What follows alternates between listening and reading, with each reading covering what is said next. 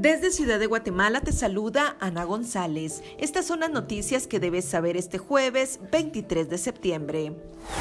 El presidente de la República, Alejandro Yamatei, aprovechó su intervención en Asamblea General de Naciones Unidas para abogar por la solidaridad y cooperación de los países, pero sin condiciones ni presiones y menos sin respeto a la democracia. La Comisión Legislativa de Derechos Humanos, que preside el diputado Álvaro Arzú, pidió una prórroga de 60 días más para emitir el dictamen a la iniciativa que busca compensar a los militares que brindaron servicio durante el conflicto armado.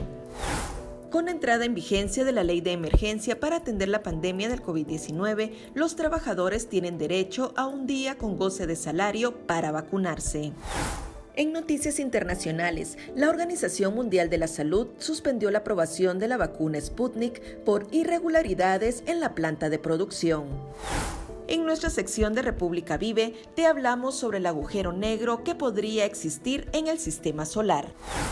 Eso es todo por hoy. Para mayor información ingresa a república.gt y mantente informado sobre las noticias del día. También nos puedes seguir en redes sociales como República GT.